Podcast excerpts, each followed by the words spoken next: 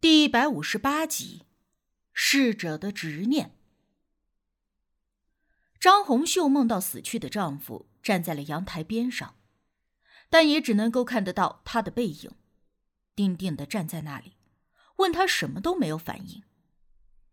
起初，张红秀的心里很难受，可是连续梦到几次之后，她就有点害怕了，隐隐觉得丈夫有什么未尽之言要告诉她。她去找了神婆，神婆说是因为丈夫最近放不下她，所以要常常回来看她，让她去庙里点个长明灯，为丈夫祈福，然后做场法事，祝他早日升天，念叨念叨好话，也就没事儿了。张红秀按照神婆的话去做了，别说从那之后，还就真没再做过相同的梦，也没有再梦到死去的丈夫。她觉得这事儿就算是解决了，但是就在不久之前，她却忽然又开始梦到死去的丈夫了，而且这一次丈夫非常生气的骂她，骂的非常难听，简直是什么难听骂什么，并且几次都在梦里动手打了她。她的丈夫生前脾气是一个很好的人，脏话从来都不会从他的口中冒出来。更不要说动手打老婆这种事儿了。而且虽然是在梦里被打，醒来以后，张红秀就会觉得全身都疼，特别是梦里面被打的地方，虽然看不到伤痕，可是只要轻轻的一碰，都疼得不得了。这一次，她又去找神婆，可是神婆却不管用了，丈夫不但没有消失。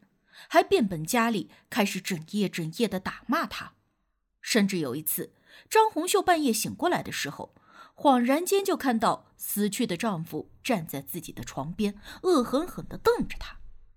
这种情况持续了一段时间，张红秀连死的心都有了。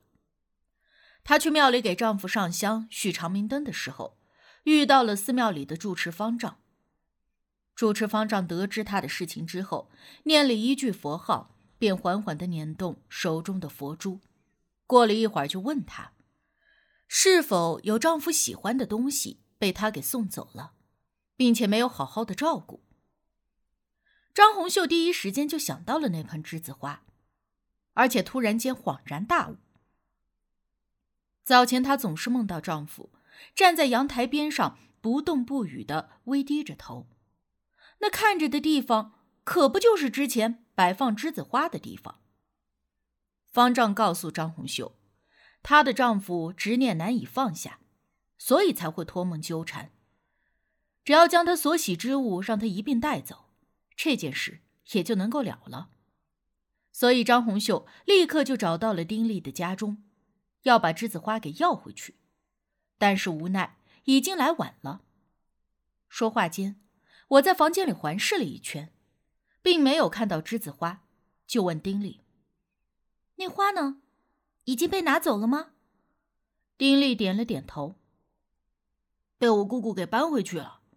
我让你来就是让你给看看，我们家会不会因为这件事儿而沾染上什么不干净的东西。”他有这番顾虑也是正常。我当即在整个房子里外都查看了一番。并没有任何异常，丁力这才放心。我转而又问他：“我之前不是给了你一些镇宅的黄符吗？你没有用啊？”“用了呀，不过我怕我爸妈多想，就藏在他们看不到的地方了。”丁力说着，拉着我去看他藏镇符宅的地方，所有的门窗都有放，只不过有些塞在门头上的缝隙里。有的塞在窗户的夹缝里，总之是有够隐秘的。这就行了，有了这些东西在，一般的邪祟是不敢进来的。我看过以后就放心的道。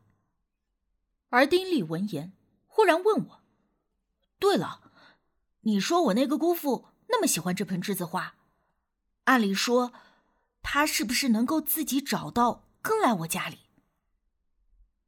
嗯，的确有这种可能。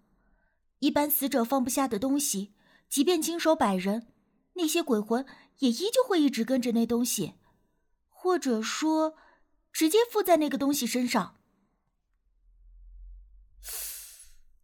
我有种猜想，或许我那姑父还真的附身在那盆栀子花上，但是因为我家有镇宅符，所以他不敢进来，或者说进不来，才会给姑姑托梦。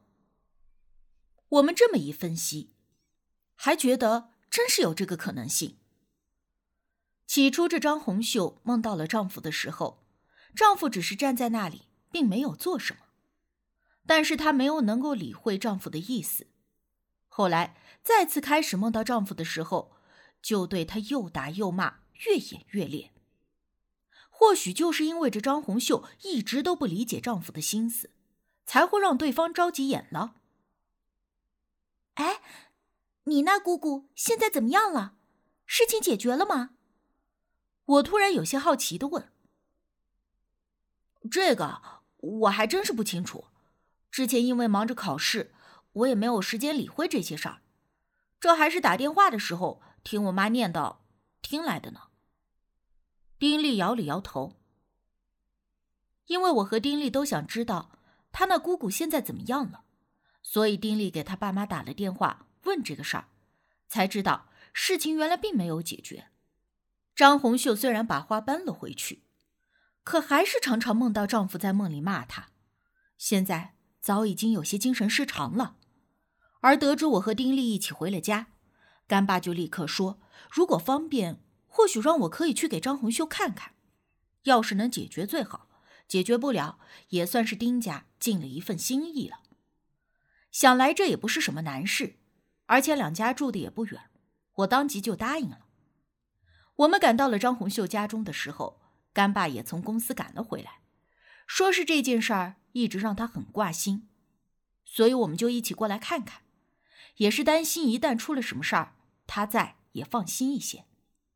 我们敲了半天门，才有一个神容憔悴、身形消瘦的中年妇女来开了门。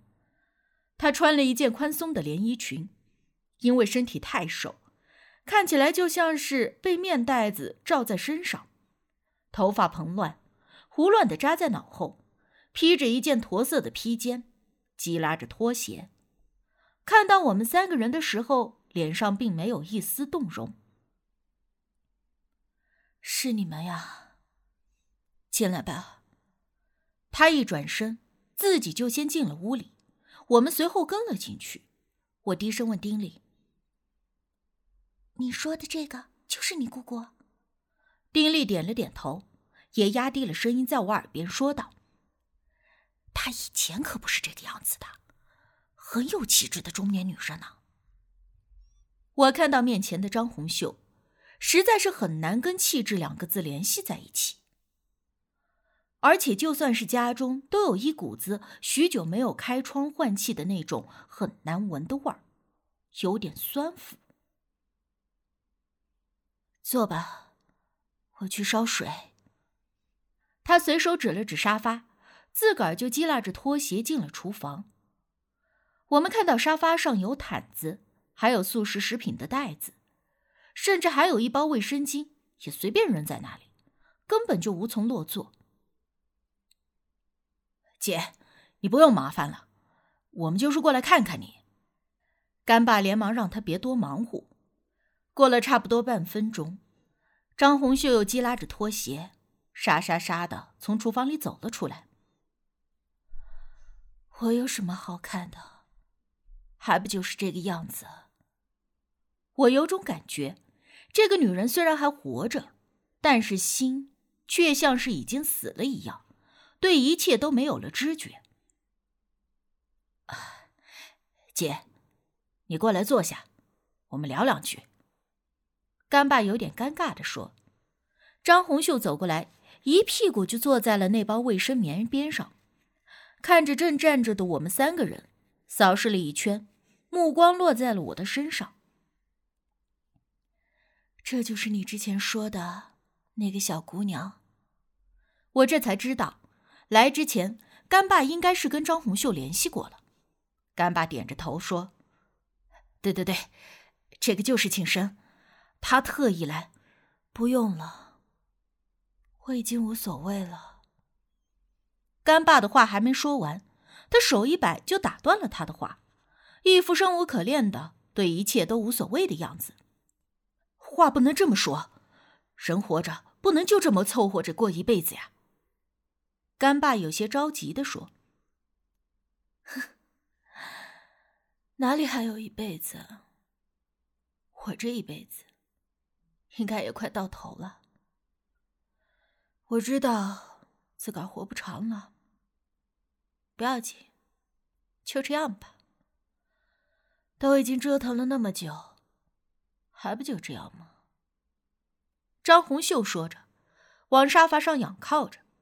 眼睛直愣愣的看着天花板，他这动作像是一个小孩子似的，就是那种对周围一切都已经毫不在意、放弃反抗的样子。我没说话，而是在房间里审视了一圈，看到了阳台那里有一个大花盆，花盆中是一株高宽都差不多一米多的枯树，